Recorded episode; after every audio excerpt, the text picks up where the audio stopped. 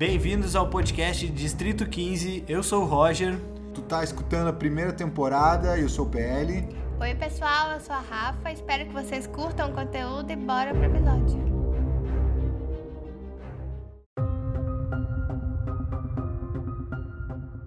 E aí, chegamos para mais um podcast. Hoje com o convidado Renan. E aí, Roger, vim aí bater um papo com vocês. Meu nome é Renan. A gente vai falar de tecnologias futuristas aí para tentar resolver problemas do mundo. Talvez nem todas futuristas, né? Às vezes tem problema que resolve só com psicólogo. Vamos ver aí. E aí, então, eu sou o PL e hoje a gente está aqui com o Renan e a gente vai falar de todos os problemas do mundo que o Renan vai solucionar quando ele for um bilionário. Gente, que isso?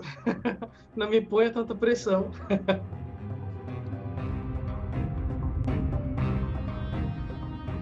olha só, eu acho que esse episódio, é, parte da graça do assunto, faz sentido por causa que é o Renan. Então, quem é Renan? Não é um cara muito louco. É, então, meu nome é Renan, né? Eu sou amigo de vocês.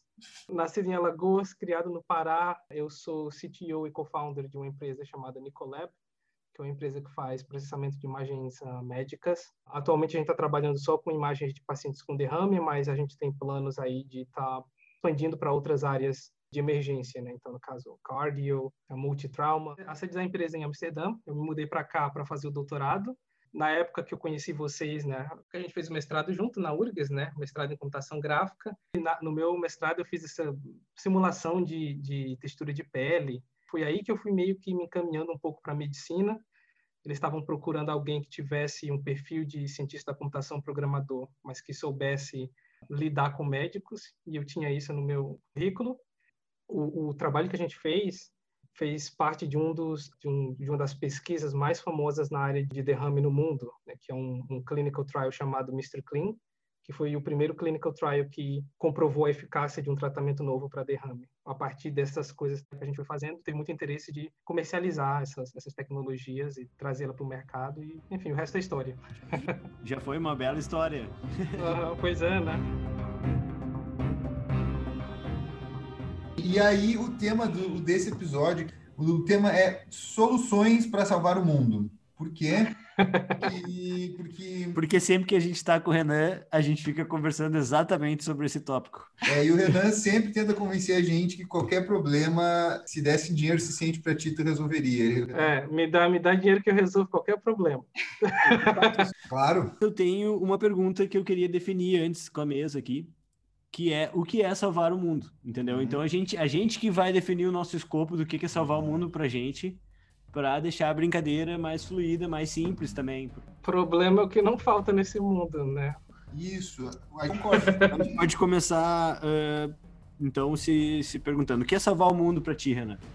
Quais são os problemas que eu vejo hoje em dia no, no mundo, né? Já que se a gente quer salvar o mundo, vamos identificar os problemas primeiro uh, são sistemas que eles, digamos assim, não são uh, sustentáveis, eles não entram em equilíbrio.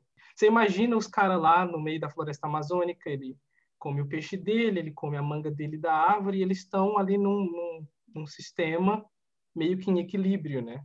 Todo dia, não todo dia, todo ano, na verdade, tem aquele dia do planeta Terra que o pessoal fala, ah, hoje em, em, em março a gente consumiu todos os recursos que o planeta consegue renovar em um ano. Né? Para mim, salvar o mundo é manter as coisas em equilíbrio, não só ambientais, mas também o um modelo econômico. As coisas atingirem um steady state uhum. e, as, e, manter um equilíbrio, basicamente. E para ti, Peri, o que é salvar o mundo? A minha questão com, com o salvamento do mundo, os principais problemas do mundo, eu acho que eles são muito mais de viés psicológico. As pessoas acham que todo mundo tem os mesmos goals e são goals definidos por um tipo de capitalismo, um tipo de consumo. Não, todo mundo, o objetivo de todo mundo no mundo é ter Ferrari, comer pra caralho, fazer não sei o que, tal, tal, tal. E aí fica claro, não, obviamente não dá para ter um mundo que todo mundo vive assim, então a gente tem que pelo menos fazer tudo. Eu já acho que é diferente, eu já acho que assim, ó, as pessoas querem coisas muito diferentes e quem faz terapia sabe muito bem que, tipo assim, ó, não, não é óbvio o que, que vai te deixar contente, o que, que vai ficar de boas, entendeu? Não é óbvio o que, que vai deixar uma pessoa de boas, o que, que vai deixar outra pessoa de boas. E imagina o coletivo disso, entendeu? Imagina o mundo inteiro o que, que a gente quer decidir. E aí, tem aí já 100, 150 anos de marketing, de propaganda, que, que, são muito bem pensadas, muito bem estruturadas. Vou dizer, mais pesquisa, mais pesquisa realmente investida, pessoa inteligente investida em convencer as pessoas que elas querem que elas não querem. Para mim, salvar o mundo seria uma questão muito mais psicológica e social. É, é, ia ser tipo assim: ó, o pessoal de humanas tem que entrar na jogada e estar tá definindo objetivo para coisas que não é só, não, a gente tem que fazer mais ponte, a gente tem que fazer aumentar a produção, a gente para o espaço. Beleza, cara, é legal ter essa coisa de, andar, de coisa para o espaço, só que também é uma fuga dos problemas, entendeu? Ficção científica já mostrou o que, vai acontecer. As pessoas ricas vão embora, vão deixar a gente se fuder e aí, entendeu? É. Vai, vai virar Dune o negócio. Pra mim, seria mais no estilo que o Renan falou, de uma coisa do, do equilíbrio. Tipo assim, mas mais no sentido social, talvez, de todos os seres, ou o máximo de seres possível, ter dignidade na vida, entendeu? Tipo, não precisar ter essa ansiedade que sei lá, eu acho que a grande maioria das pessoas sente o dia inteiro, sabe, de qualquer coisa e esse perigo e tal. E claro que isso é muito utópico, né? Salvar o mundo, para mim, eu acho que se todo mundo realmente tivesse dignidade, inclusive os animais, tipo, tivesse todo mundo mais em harmonia, essas coisas também iriam, as outras coisas também iriam se resolver, entendeu?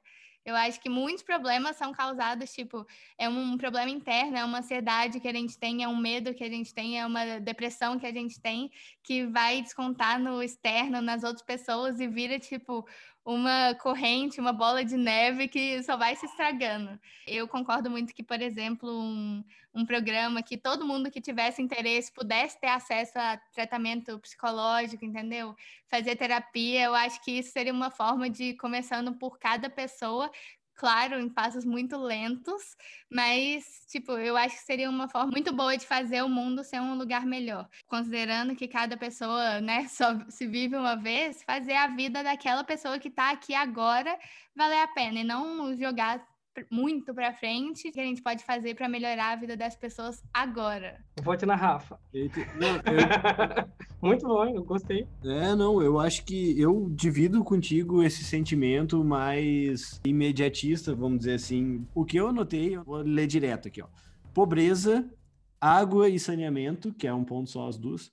Educação e aquecimento global, vamos chamar assim. É, são, são, então, coisas, são coisas boas. Porque, aí, porque na minha pesquisa hoje eu vim cheio de número, eu vim preparado. Para o debate. É. Não, porque são números, cara, que a gente escuta e depois esquece, mas vamos fazer diferente, vamos fazer uma gamificação aqui da minha informação.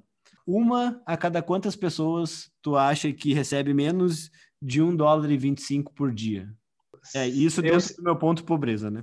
Hum um em 20. No dia, não é no mês, é no dia. Um em 20? Uma em 20 pessoas? Tu pede. Se dá 30 dólares por mês, eu acho que é mais. Eu acho que tipo, pelo menos umas 3 em 10 não, não recebem isso. 3 em 10.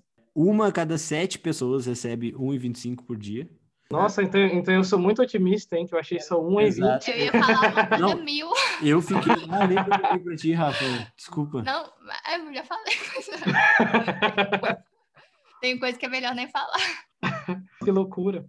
Tá, mas isso é levando em consideração que é dólares, né? Um dólar nos Estados Unidos e um dólar em Uganda, sei lá, ficou diferente. É, mas. Tem um site, deixa, deixa Verdade, um... belo ponto, belo ponto. Deixa eu falar um negócio aqui legal. Aqui. Mas mesmo assim mostra uma distribuição. Na é. última vez que a gente que é uma conferência de visualização que é da nossa área, uma pessoa fez, fez um artigo em massa sobre visualização de pobreza no mundo e ela mostrou uma visualização que é um site que fotógrafos foram fotografando gente ao redor do mundo inteiro, a situação econômica das pessoas e catalogaram coisas que tem na casa e dinheiro, e tu pode olhar e ver, tipo assim, ó, como ah, é que é uma família que vive com 5 dólares em qualquer lugar do mundo, em 10 dólares. Tem foto da cama da pessoa, foto, do sapato da pessoa, das roupas das pessoas, é, da frente cara. da casa das pessoas. Ah, que interessante. Cara, e era um cara que falou justamente sobre várias coisas que a gente estava falando, desafios do mundo, é um cara que tenta levar a visualização de dados como uma forma de transmitir para as pessoas até essa questão dos fatos, né? Tipo, quando tu consegue comparar e comparar visualmente, é. e aí tu vê várias coisas interessantes, assim. Uma das coisas muito interessantes que esse cara mostrou, como era uma conferência da computação, né? Ele falou alguma coisa do tipo: a gente faz muitos algoritmos para detectar se numa foto eu tenho um cachorro ou um gato. E a inteligência artificial hoje em dia funciona muito bem para distinguir, classificar. Porém, se pesquisadores da Califórnia treinassem uma rede neural para identificar o que é uma pasta de dente, a inteligência artificial nunca identificaria que uma pasta de dente uh, não sei aonde, falou o nome de um país lá, seria isso. E aí mostrou uma foto de um barro. Porque é isso que as pessoas usam para ser pasta de dente lá. Então, o que é pasta de dente para as pessoas que moram lá é aquilo. E daí ele conversou um pouco sobre o viés da inteligência artificial. Claro, Tu sabe o que, que deixa eu contar uma história. Sabe o que que eu usava? Que eu nasci em Alagoas, né, numa cidade muito, muito pobre. Sabe o que que o pessoal usa lá de pasta de dente? Ele falou, o pessoal usa, tem uma planta, uma árvore chamada juá, e você raspa pó de madeira dessa planta e você escova os dentes com ela. Uhum. Eu escovei os dentes várias vezes. É, essa aí a inteligência artificial não ia detectar também. Não, não. É tipo um, é tipo um gengibre, não? Uma parada assim, eu tô viajando. Não, árvore gigante. Eu não sei como é que é um gengibre. E ela faz. É uma árvore gigante. Ela faz. Não, ela, ela, não, ela não faz espuma, mas ela tem um gostinho bom. Um espuma, gostinho legal. É. Porque eu já vi, eu vi outro dia uma planta que ela, tu corta ela assim, tu esfrega na mão e ela faz espuma e limpa. Aham, que os caras usam, é, os caras usam na Austrália. É uma planta que os caras usam pra lavar a mão lá no, no, no bush. Que é, que bizarro. Que é aquela, aquele miolo enorme na Austrália que é super, super perigoso, é um deserto gigante. Que bizarro.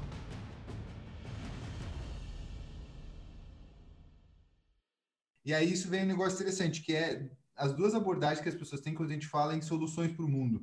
Soluções para quê? E geralmente tu vai ter pessoas que vão ter uma abordagem mais bottom-up e pessoas que têm uma abordagem mais top-bottom. Então, tipo assim, o Roger falou claramente como uma abordagem bottom-up. Então, tipo assim, ah, bottom-up é de baixo, baixo para cima. cima. Então, uhum. a gente está construindo Lego, tu vai montando as peças de baixo para cima sem necessariamente ter o desenho de como aquilo vai acabar.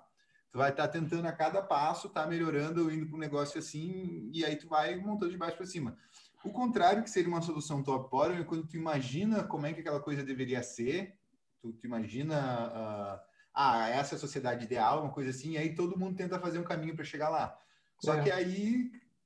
Mas, mas, se todo mundo vai tentar fazer, não vai Fala acabar aqui. sendo bottom top também? Não, mas a diferença, Rafa, é que é quão longe está o teu objetivo, entendeu? Quão para frente tu idealiza a coisa. A na Top tu tá fazendo, ah, eu acho que eu tenho que ser Eu, eu, Mas, eu, acho, eu acho que os dois, eu, eu, eu sou meio, eu gosto de apaziguar as coisas, sou meio pamonha, então eu acho que, os, que as duas coisas são importantes. É, é importante você fazer um exercício de tentar pensar numa coisa, acaba tudo aqui, quais são as possibilidades, né? Os antropólogos gostam muito de fazer isso, né? Eles gostam de desconstruir a sociedade, ver qual que, qual que é o básico, mas a gente tem que ser prático também, tem que seguir uma coisa meio bottom-up, porque senão as coisas não vão para frente. Perfeito, eu e... concordo. E adicionando a isso, eu acho que uma abordagem mais bottom-up, no, no contexto que tu falou, uhum. onde a gente vai indo para alguma direção incremental, né, incremental, é um processo mais orgânico. Mas esse, esse processo mais orgânico que tu fala, Roger, eu acho que ele já está acontecendo. Claro. a gente vai falar aqui. Já, já acontece, nós estamos evoluindo, estamos melhorando como sociedade. Sim. Esses dias eu vi uma frase do Warren Buffett. O Bill Gates perguntou para ele, olha que conversa, o Warren Buffett e Bill Gates. O Bill uhum. Gates perguntou para ele, ah, eu te admiro muito que tu é muito uh, porque tu é muito positivo. Por que que tu é muito positivo? Daí o Warren Buffett, que tem lá seus 90 anos, respondeu para o Bill Gates, ah, se tu pegar três de mim, uh, para trás no tempo, no caso 90, 270 anos atrás, tu vai ter uma sociedade escravista, um negócio absurdo. Né? Foi quando foi assinado a, a Carta da Independência nos Estados Unidos. Então, olha quantas coisas mudaram desde a, daquilo. Claro que nós vamos ter argumentos para pior, argumentos para melhor. O que eu imagino que o Warren Buffett queira dizer com isso é que a gente tem mais pesquisa de, na saúde, mais pesquisa na ciência, mais tecnologia, a gente abre a geladeira, todo mundo tem comida. Todo mundo, é, muito todo... mais pessoas, mas, mas né? É, todo mundo não, muito mais, muito mais pessoas do que na época. E isso é um dos argumentos, aliás, a favor do, do capitalismo. É, né? é verdade. Mas agora que está falando, então tem, vamos falar duas críticas a essa abordagem bottom-up. Como, como tu falou que é essa coisa gradiente, é até muito parecido como está otimizando o local, tu está indo assim, o que, é o menor a partir daqui? E aí, qual que é o problema disso? Tu pode chegar em mínimos locais. As pessoas ficam presas, e é o que essa questão do realismo capitalista é uma das questões, a gente está preso numa coisa e a gente não consegue dar, tipo assim, é que nem uma bolinha que vai rolando na montanha, fica, imagina que tem um lago na montanha, e a bolinha cai dentro do lago e vai ficar presa ali. Ela tinha que ter rolado até o final da montanha, que ia ser mais baixo. Só Mas que ela tinha, ficou presa lá em cima. tinha um laguinho, ela ficou presa ali em cima. Então, isso é o mínimo local. E aí, isso pode acontecer. Uhum. Concordo contigo que isso é um risco na matemática da vida, mas eu também acho que uma abordagem onde tu tem que saber onde tu quer chegar, tu tem que primeiro palpitar onde tu quer chegar, porque Exato. tu não consegue ter todos os cenários possíveis. Claro. E aí, quem é que vai assumir esse risco de dizer que o lugar que a gente quer chegar é A ou B? Entendeu? Porque, já... porque tem a grande chance de chegar lá e tá errado. Não, ou não. estar em outro mínimo local. Mas a questão é que. É, mas tem gente tá que. Tem gente... Só que sempre isso está acontecendo e tem sempre pessoas tentando jogar essa projeção. Só que a, eu acho que uh, o capitalismo favorece um oportunismo onde tu tá puxando sempre, tu tá tentando otimizar um, um lucro, alguma coisa e puxar para tudo que é lado. E aí tu vê, por exemplo, sei lá, uma marca que hoje defende a, a parada gay ou qualquer coisa assim, que chama Pink Money, por exemplo. Que o capitalismo subverte qualquer coisa para fazer dinheiro e tu acha... Assim, As camisas do Che Guevara, né?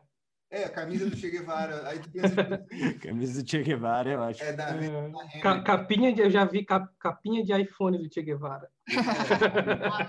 É. uhum. Mas tu tá concordando muito, Roger, disso que tu falou, assim, que é um ponto que eu tenho até aqui anotado, de, de aonde a gente quer chegar, que parte da gente conseguir definir uma solução para o mundo é a gente conseguir imaginar um mundo com as variáveis, com os uhum. parâmetros que faz sentido. Eu só, eu só queria dizer que, tipo assim, o inimigo do bom é o ótimo, né? Tu fica sempre, uh, você sempre vai conseguir achar defeitos aqui, ali e tudo mais. Por exemplo, pô, o pessoal que poluiu aí o mundo todo e, e jogou CO2 aí para cima, uh, mas eles estavam resolvendo um, um, problema que era tipo assim, ah, a gente precisa de energia, a gente precisa de, sei lá, de mover um carro de A para B, a logística e tudo mais. Né? Enfim, o tanto de máquina que não usa não usa petróleo. E aí teve esse efeito colateral que é o global warming, né? E aí a gente vai lidando com esses efeitos colaterais conforme eles vão surgindo. Que às vezes é muito difícil prever tudo também. Eu sou a favor de energias limpas, uh, inclusive hipocritamente como carne, mas sei da, da importância da, do quanto as, os animais estão fudendo o mundo. Aliás, olha que frase estranha, né? É, os, animais, os, é, os, os animais de duas pernas. Né? Não, mas eu até tenho um ponto sobre isso, cara, que eu, que eu fiz aqui no, nas minhas anotações. É, quer dizer, a, o que, que nós estamos fazendo com os animais está fudendo o mundo, né? Não que os animais... É, tadinho. Não, exato, exato, isso que eu quis dizer. Mas eu tenho um ponto aqui, é um paper, na verdade, que chama Microcosm Island. De, na verdade, não é um paper, ele é uma tese de doutorado, do Ian Harper. E daí ele fala, ah, imagina uma ilha que todo, todo o planeta Terra, o nosso mundo vai se resumir a essa ilha. Aí tu pega esse pedaço de terra, que é a ilha, e põe 100 pessoas. Aí ele fala, ah, nessa ilha 86 pessoas comem carne, dá 100, uma pessoa é vegana, 21 pessoas são gordas, 16 pessoas são famintas, e assim ele vai fazendo várias análises, né? Daí uma das análises que eles fazem é que nessa ilha existem mil animais, animais terrestres, 10 por pessoa. E de todos os outros animais que não são galinha, porco ou vaca, a massa deles representa a mesma massa de 12 pessoas. É o mundo que a gente vive hoje, né? Então, quando eu digo os animais estão fudendo o mundo, é... não é o panda. E é hipocritamente, porque eu como carne, eu como carne. Eu diminuí bastante o que eu comia, mas eu como. Sempre falo que eu sou lazytarian, eu sou muito preguiçoso e a minha esposa é vegetariana, então ela cozinha e eu como que ela cozinha. então, é, é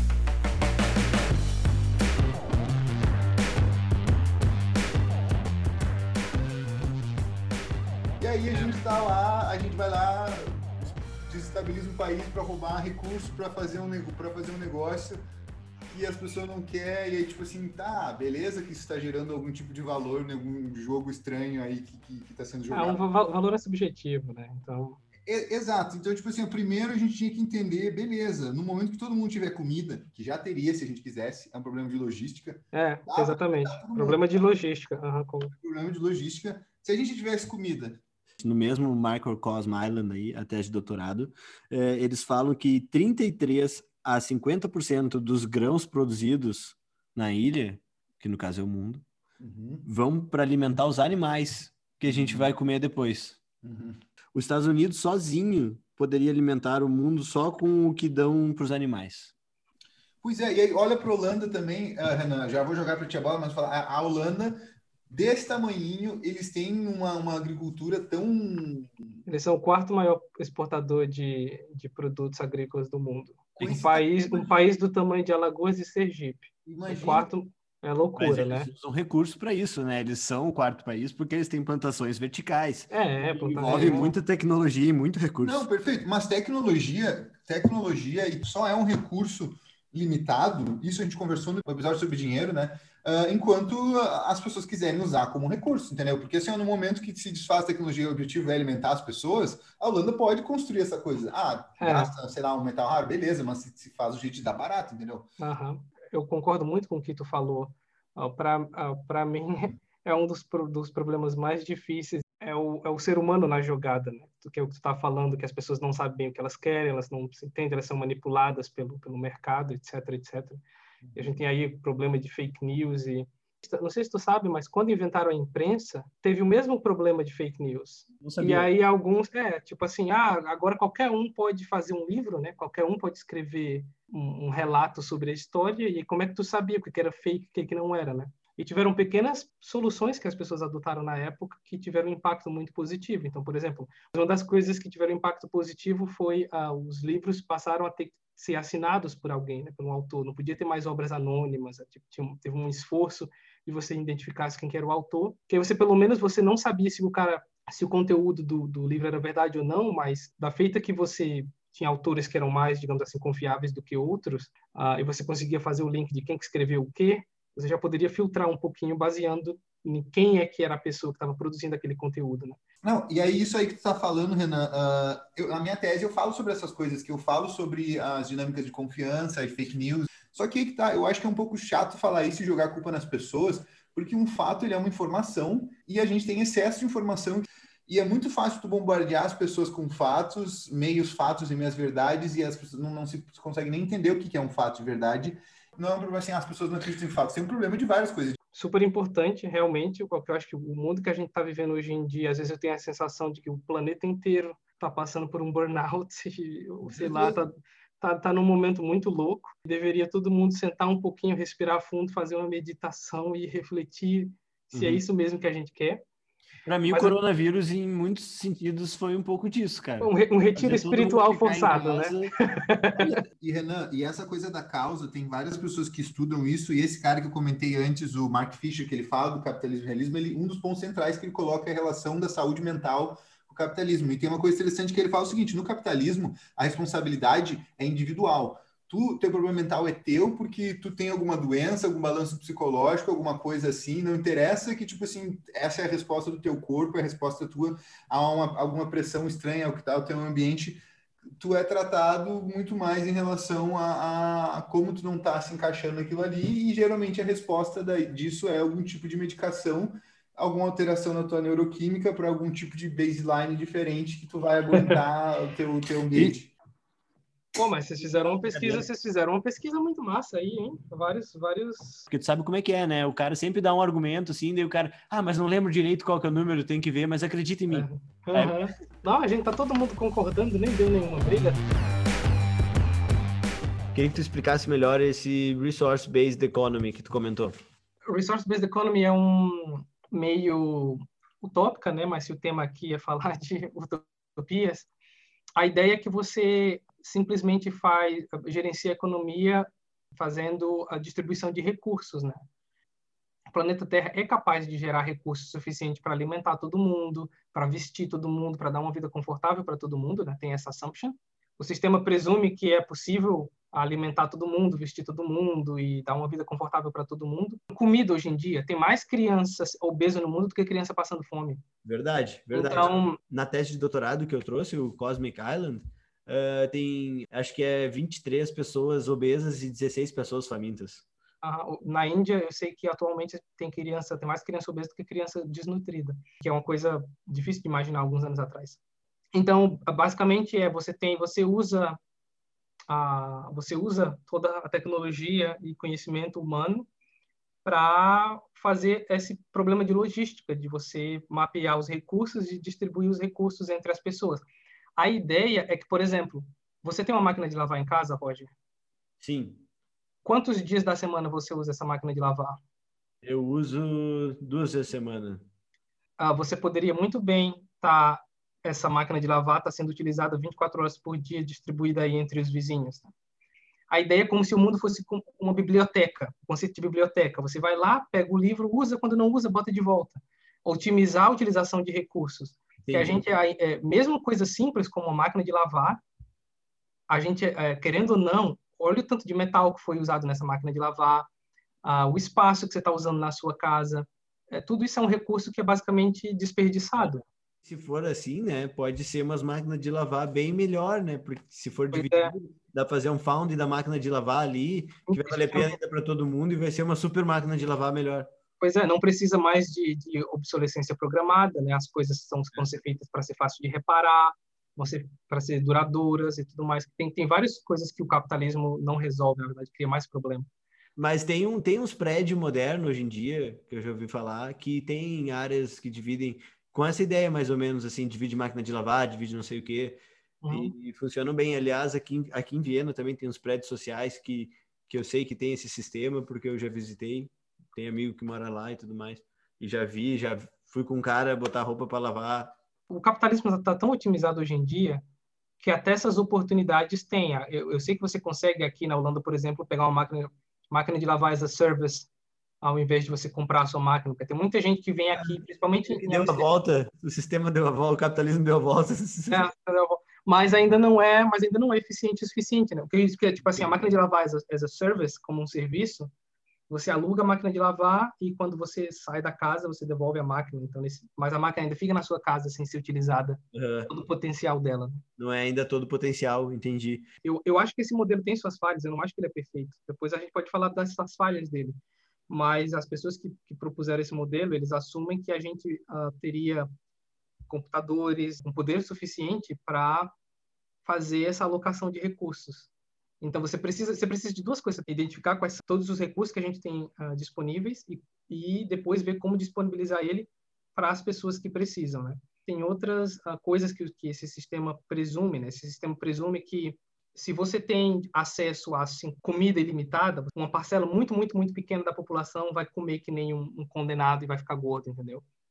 É. O cara pensa, ah, se liberar isso aí vai virar bagunça, mas não é. Mas normalmente não, é que normalmente as pessoas são, são mais centradas, né? É. Tipo, Talvez no primeiro momento até role alguns tipos de abuso, eu entendo. É, pois é, no primeiro momento, né? Mas no geral a tendência. É depois é... equilíbrio, exato. E as falhas? Uma das falhas que eu vejo é tipo assim: se o Roger pegar e o Roger for lá e fazer uma camiseta customizada com um desenho bem legal. E as pessoas vão olhar e vão pensar, bah, eu quero aquela camiseta do Roger. No capitalismo isso é muito simples, né? Você faz Roger Shirts, imprime 20, vende, quem pagar, pagou, e assim se, se resolve, né? Uhum. Eu acho que esse, é que esse sistema de resource-based, como ele não leva em consideração essa, essa subjetividade que está por trás de algumas coisas que a gente consome, né? Esse sistema ele não leva em consideração esse aspecto do ser humano como, como é que fica o mercado de arte nesse, nesse resource-based economy? É basicamente a minha pergunta. Assim. Uh, se eu soubesse a solução desse problema, eu estaria um pouco mais engajado nele, porque eu acho que, que a parte do, do gerenciamento de recursos faz sentido, mas tem todo esse, todo esse outro lado do ser humano de querer coisas. Por exemplo, se você vai num advogado, isso é um, um fenômeno conhecido, você vai num advogado, tem um advogado que é 100 horas, 100 euros por hora, e tem um advogado que é 300, 300 euros por hora as pessoas normalmente acham que o advogado de 300 euros por hora é melhor advogado do que o outro. Então, o marketing automático, né? O valor. Pois é, é a, a, gente, a gente, como ser humano, a gente é muito burro em termos de dar o valor correto das coisas. Então, uhum. é, se você tira subjetividade em relação a quais coisas são mais valiosas do que a, as outras, uh, eu não vejo isso dando muito certo no longo prazo. Mas eu acho que o recado que fica de, desse dessa linha de pensamento para mim é que dá para otimizar os recursos, entendeu? Os recursos básicos, né? É, talvez Comi é, comida, não. água, energia, teto, roupa, as coisas básicas tem como suprir para todo mundo, né? Pelo menos podia ser híbrido, é verdade.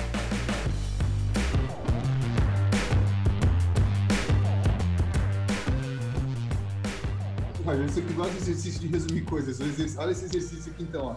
Sabe como tu tem essa classificação é, é, neocapitalismo conservador cristão, é, que as pessoas ficam dando nome para posição política. Não, isso aqui é um conservadorismo panarábico, essas coisas assim, hum. tipo, ah, comunismo espacial. Mas aí a minha questão é a seguinte: se tu tivesse que criar um nome para tua utopia, qual o nome que ia ser? Tenta pensar num nome legal que ah. a tua ideia eu tenho meu, um exemplo de qualquer minha. Se eu fosse explicar, e obviamente que isso é uma coisa humorística, de comédia, não, leve, não, não pode ser levado muito a sério, mas como é que seria o nome da, da ideologia do meu, do meu país ideal? Seria uma teocracia de singularidade cybercomunista baseada em psicoanálise.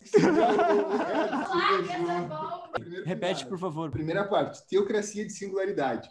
Porque eu falei, né? Para isso funcionar, tem que ter o Deus inteligência artificial que está ali. Ei, hey, agora eu, decidi a melhor forma de distribuir recursos que todo mundo vai ser mais feliz. É isso que vocês precisam fazer. Esse, isso depende de um Deus inteligência artificial, né? Primeira suposição, né? Aí, segunda, cybercomunista que é, vem, eu tirei o nome daquele artigo que a gente discutiu do, cyber, do cybercomunismo, que falava mais ou menos isso, que o cyber entra aquela questão de sistemas de feedback, que tem a ver com aquela questão de equilíbrio, então assume que tudo são sistemas exercendo pressão e tem equilíbrio, que é o que tu falou do ambiente também, né? Tipo assim, então tem pressão ambiental, todos os recursos agora vão ser divergidos como globais para resolver isso.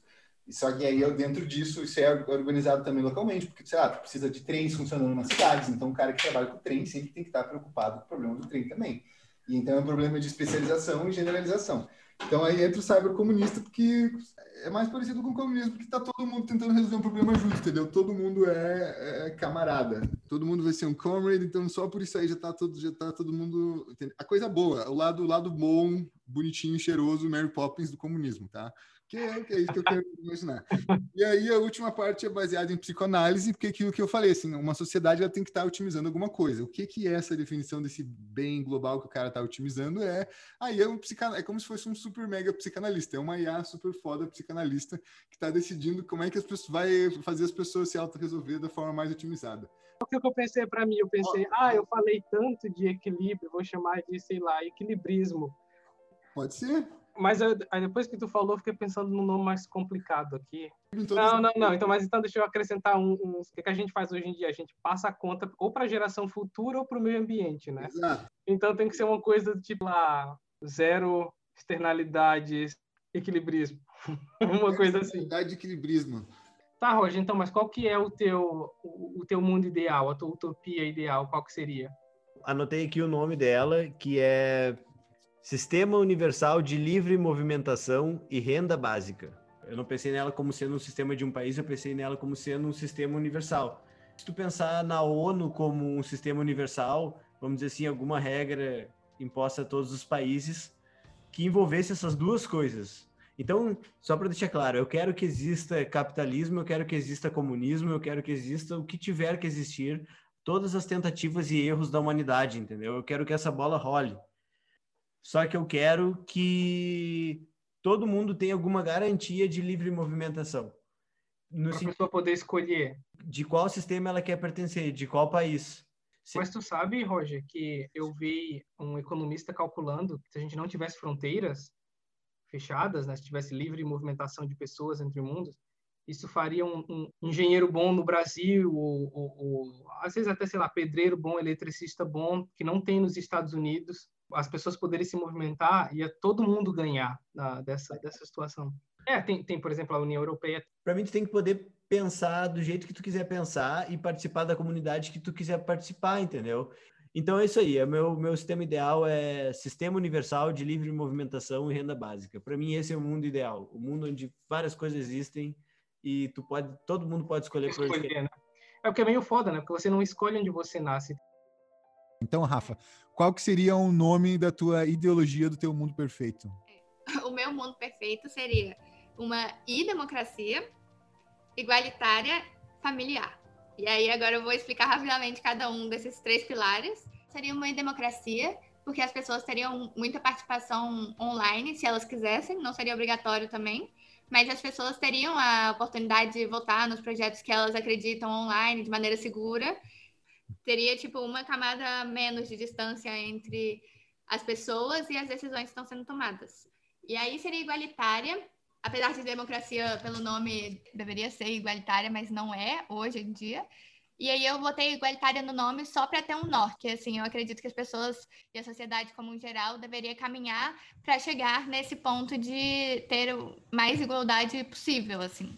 Familiar, porque eu acho muito importante a família na vida de todo mundo, assim, eu acho que se todo mundo tivesse tido é, uma infância mais saudável, com pais presentes e que se importam, mas isso, óbvio, utopia, né? Eu acho que a sociedade, como geral, funcionaria muito melhor se essa base início da vida fosse de qualidade para todo mundo. Uh, existem já coisas legais que garantem uma certa segurança. A licença maternidade não é perfeito, longe de ser perfeito, mas a sociedade já se organizou para é. tentar dar essa independência. Tá longe de ser uma coisa ideal. Então, e eu não, não consigo imaginar um cenário onde o filho não ia se beneficiar disso. Claro, não, isso é comprovadíssimo.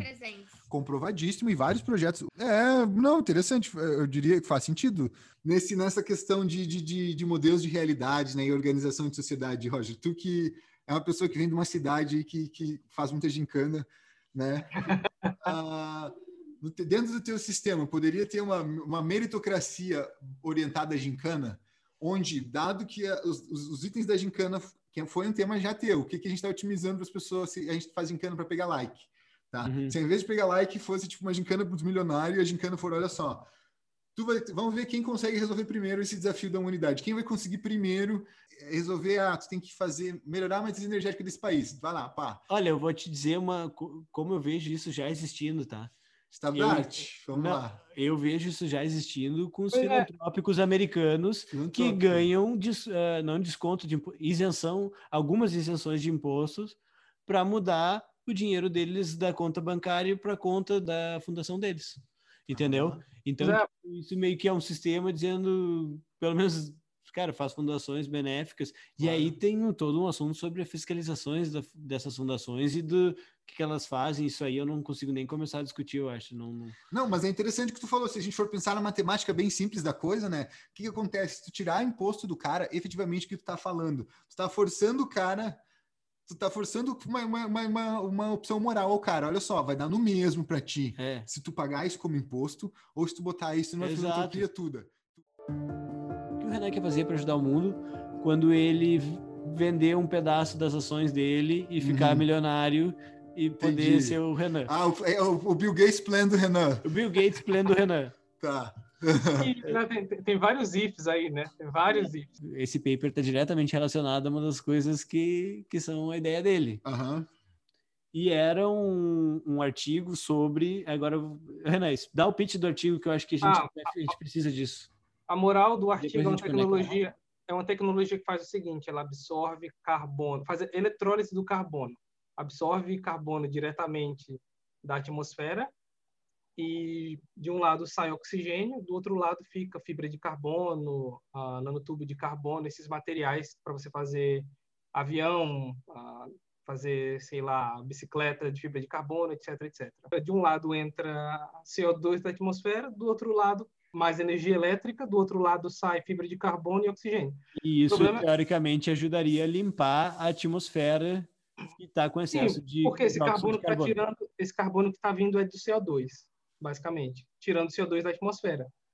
Uh, e, e, é basicamente isso, né? Uh, fibra de carbono é um material super caro que você conseguiria fazer osso ou osso também. Você conseguiria fazer também produtos de alto valor agregado, como uma bicicleta dessas. É uma bicicleta de fibra de carbono fibra custa de carbono. 4 mil euros. Pois é. É um produto premium, entendeu? Tem vários aviões que usam fibra de carbono, porque é super leve Exatamente, certa resistência, é um produto premium, fibra de carbono. Então ah. seria basicamente limpar a atmosfera fazendo um business premium de um, tu chamaria de commodity, de uma commodity premium. Que é, é, uma, é, uma, é, mas é um, a gente pode chamar de commodity, sim. Uhum.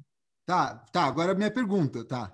Então, beleza, Renan, esse é um, é um plano teu, né, que inclui uma... não, vamos falar de uma forma bem fantasiosa, whatever, mas que inclui uhum. um modelo de negócios, que inclui Sim. uma ideia de negócios, que imagina que tem alguém muito oportunista que às vezes não tinha fechado o tico-teco nessa coisa, sei lá, um investidor vai ver essa, ouvir tu falando isso e vai copiar essa ideia tua e transformar num business na tua frente. Isso uhum. te incomodar? Não, então, justamente porque um dos problemas é que se você for fazer isso na Europa, nos Estados Unidos, que é onde existe gente investidor de alto risco, essa energia elétrica estaria vindo de do petróleo, então não ia adiantar muito, né? Tá no mesmo, né? Tá na mesma. mais um país, mais um país como o Brasil, que tem uma matriz energética tudo na base de energia de barragem e tudo mais, uh, e a gente tem muito potencial mais no norte com vento e energia solar, dava para ter um, dava para fazer tudo isso com energia limpa e aí o, o, o net a carbono tirado da atmosfera seria bem bem positivo. É, e só uma coisa que eu não sei se chegou a comentar, mas que eu acho interessante é o aspecto visual desse tipo de máquina. Ele é praticamente uma boia do tamanho mais ou menos de, tu diria o que, Renan? Ah, acho lá uns quatro colchões de adulto. quatro colchões de adulto, né? Uhum. E, e então, onde é que fica isso? Fica boiando no mar, fica no mar, em alto mar, assim. é só uma boia que fica no tá. mar e daí ele tem painéis solares, né, que coletam energia e dentro dessas desses tonéis ou boias tem produtos reagindo ali. Então eu vou, vou trazer um conteúdo aqui que está o um momento perfeito para falou agora iniciando de novo. Uma das minhas pesquisas aqui, eu fui olhar sobre tipo do estado da arte, né? O que, que as pessoas dizem que precisa para salvar o mundo? Quais que são os problemas? Uhum. Aí um, que eu vi assim quatro pilares que aqui que, que foram colocados, todos a gente acabou de falar, praticamente quatro pilares que é para salvar o mundo, soluções para as coisas. E a primeira é energia, tá? Tem que ter a ele, tipo, quebrado. Então, tem que ser limpa, né? Renovável, tal, tal, tal. E tem que ser abundante, porque se tu tem energia meio liberada, tem vários problemas que são resolvíveis. Segundo, produção de comida, que também tem que ser a coisa mais importante, né? Comida. Se a pessoa tem comida, tá, não tem. É, tanto que a Matrix, né? Básica, ah, né? O que eu falei antes, de, de baixo para. Vou, vou trazer uma história interessante Baby agora. Steps. Vou trazer uma história interessante que agora. Tem um conhecido meu que o Roger conheceu, inclusive, que era um italiano que se chamava Carlo. Ele é professor de física, ele é físico, ele parece o Rasputin, assim, ele é barbudo um cara sério, assim, e ele é extremamente inteligente. O Roger conheceu, jogou o jogo de tabuleiro Sim, com ele. conheci ele, conheci ele, figuraça. E ele... E esse, esse, é o cara do Matrix? Esse é o cara do Matrix. Ele, tem, ele não gosta do Matrix, porque o incomoda muito para ele o Matrix é a questão termodinâmica. Não, eu tive essa conversa com ele, tu me falou que esse, ele tinha uma pira com o Matrix, e aí eu fui descobrir o que, que era a pira.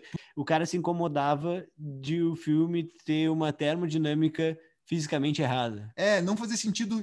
A narrativa termodinâmica não fazia sentido. A narrativa termodinâmica não fazia Entendeu? sentido. Estragou Matrix para ele porque ele falou o seguinte: olha só, como que a, as máquinas usam as pessoas para gerar energia e elas têm que gerar energia para gerar alimento para sustentar as pessoas. Isso não faz sentido. Tipo assim, é que nem a gente comendo carne. Tipo assim, as máquinas. É verdade, é verdade. Não, exatamente isso incomodava para ele, porque para ele assim, ó, Uh, se, se é uma para ele se tu tem uma inteligência artificial que pode simular um mundo inteiro que era o que acontecia né? Se escolheu simular ali New York do Keanu Reeves nos anos 90 melhor época. A gente entende hoje em dia quanto energia isso gasta. Para as máquinas ia ser muito mais eficiente só fazer uma bioenergia fazer uma minha biobateria faz uma sopa de bactéria bioquímica e pronto. É, é, que essa, é que esse filme é muito chato da sopa de bactéria. Então... É, ele não conseguia distinguir a realidade da arte, entendeu? Que é o que tu falou, o filme da bactéria é muito mais chato, né? é mais legal ver o Neil voando e parando bala e dando é. e pulando nos prédios. E entortando colher que não existe. E fazendo download de artes marciais. Ah, isso, isso é massa, né? E o próximo item 3, Manage the Ocean. Que é, é o desafio, que é gerenciar o oceano. Então, que, tipo assim, é, uma, é um. É um Não, objetivo... o meu tem aqui, ó, água. É água, e tu, a gente estava falando do oceano, que, tipo assim, que é um desafio global e é uma coisa que, tipo assim, todos os momentos da civilização, as coisas só deram certo, as pessoas se uniram e ficaram legal quando tinha um desafio comum. Essa é até a moral da adaptação do filme do Watchmen, lá que tem o, o Captain, Man, o Dr. Manhattan, né? Essa que é a moral. E aí, quebrar o pau, às vezes é um desafio, às vezes é natureza. Tipo, eu mandei um TikTok para vocês esses dias sobre os Incas, que diz que os Incas eram muito foda, eles tinham um comunismo muito foda, porque eles perceberam que eles estão sempre tendo terremoto e desastre natural, e eles têm que alimentar todo mundo. Esse é o desafio. E eles fizeram toda a tecnologia deles, toda a política deles era ao redor alimentar todo mundo. E as coisas funcionavam meio, meio nisso, né? É, era um pão em circo também. Era um pão em circo, com certeza. Porque os... tinha mineração de ouro. Não, tinha, tinha não, claro. E aí isso uh, organizar o oceano, resolver os desafios dos oceanos que tem a ver com o negócio do carbono que vocês estão falando, que seria um tipo de desafio, seria tipo uma forma da gente unificar todo mundo e decidir, olha só, gente, o problema é os oceanos, vamos resolver. E aí agora o russo e os americanos apertando mãos, eh, que os oceanos é um problema que a gente tem que resolver assim, porque até a gente nem sabe o que, que tem lá, né, meu? Só tem aquele cara do, do Cameron, James Cameron. James Cameron que financiava esse aí, o plano do Bill Gates dele é financiar as, as expedição maluca dele para debaixo d'água. Esse é o Bill Eu gostei Gates desse jeito de definir. Qual é, o plano do Bill Gates? É, é muito bom, né? Porque é esse. Uhum. E, e aí, o, mas o oceano é um problema sério, vai que, tipo assim, os peixes se envenenam, blá, blá, blá, tem vários problemas, controla a temperatura, enfim. E o número quatro, o último, é, tipo, lidar, repopular uh, fauna e flora, que, tipo, o que eu li mais ou menos como, tipo, ah, frear a perda de biodiversidade, porque tem, imagino que deve, deve ser tipo uma coisa, tem vários ecossistemas que a gente não entende direito como funciona, e a gente já deu muito tapa, e daqui a pouco, sei lá, a gente mata uma certa quantidade de bicho que uh, diminui a diversidade e a gente tem um problema, Sim. entendeu? Tipo a parada das abelhas, né? Aquele filme, as abelhas morrem, não polinizam as plantas, daí fudeu agora. Agora não tem é. mais tanta coisa que a gente não. take for granted. E tu sabe que um misconception que eu tinha, que eu quebrei essa semana, foi que eu, eu achava que hoje em dia a gente tinha tecnologia suficiente para, sei lá, se uma espécie acabar, mas alguém fizer um fundo que põe uma grana, a gente consegue, ah, porque acabou agora, ainda tem uhum. amostra de DNA, a gente consegue será gerar de novo a espécie, começar a criar, fazer uma espécie parecida da, uhum. entendeu? Tipo ovelha Dolly anos 2020. Tá, entendeu? Aí... E, aí, e aí, nessa minha realidade, eu, eu não estava confortável com a extinção dos animais. Mas sei lá, tipo, no, na pior hipótese, eu ainda tinha essa esperança. Mas aí eu descobri que só conseguiram reviver uma espécie que foi extinta uma vez, que foi uma espécie de veados do norte da Espanha, e o viado sobreviveu só por sete minutos. Então eles reviveram por sete minutos uma espécie. Isso foi o melhor que a gente, como humanidade, já conseguiu chegar. E estamos chegando agora no fim do nosso podcast. Primeiro, queremos agradecer muito ao Renan por ter participado com a gente. E muito obrigada a você também por ter escutado até aqui. Pô, galera, obrigado aí pelo, pelo convite, por vir aqui bater esse papo com vocês. Uh, enfim, né? Continuar aí as conversas que a gente nunca chegou na conclusão. Encerrando mais um podcast, 3 de 5. Já, agora já tem, já resolvemos os problemas do mundo, já falamos sobre o dinheiro e vimos que vários problemas do mundo são relacionados com dinheiro. Uh, foi massa aí e teve muito conteúdo, até foi um episódio difícil de, de transformar numa pauta, porque era uma conversa que parecia muito uma conversa que a gente tem, todo mundo falando um por cima do outro, tentando resolver o problema do mundo do outro. Mas a gente, com a mágica da edição, a gente conseguiu estruturar e trazer um conteúdo massa. E a gente criou um Instagram que é distrito15cast, com 1515. Se você quiser seguir a gente lá no Instagram, mandar um direct, a gente vai adorar ouvir a sua opinião sobre esse episódio, sobre os outros também. Então, uma explicação importante que ficou faltando, achei, que durante esse episódio, vários momentos assim da discussão, estava sendo um crítico muito forte do capitalismo, mas eu nunca cheguei a explicar o que, que eu quis dizer com capitalismo e achei que ficou confuso. Uh, então, para clarificar, quando eu falo capitalismo, eu não quero dizer o capitalismo em oposição ao comunismo, apesar de que a minha sociedade ideal tem um comunismo no nome pela brincadeira, não sou comunista. Quando eu falo em, o capitalismo é muito mais a ideologia básica, a filosofia da coisa que diz que o objetivo da existência da sociedade ou dos humanos é gerar valor, acumular valor. Uh, e isso é algo que, para mim, é base de vários dos problemas que a gente tem, que a gente fala no, no, no, durante o programa. É, esse essencial que eu estou falando, ele é uma, um sistema de feedback positivo. Quanto mais energia tu coloca, mais, mais agitada a coisa fica, mais ela cresce, é uma aceleração constante. E é impossível tu fazer algo que tem uma aceleração constante ficar em equilíbrio. Então, quando eu estou reclamando do, do, capitalismo, não é um país específico, inclusive tem vários países capitalistas que estão pondo em prática várias das ideias que a gente discutiu, que eu tenho várias coisas a elogiar, e vários países comunistas que não tem como defender, a não ser que tu esteja muito louco na ideologia. É arroba Distrito 15Cast, com 1515.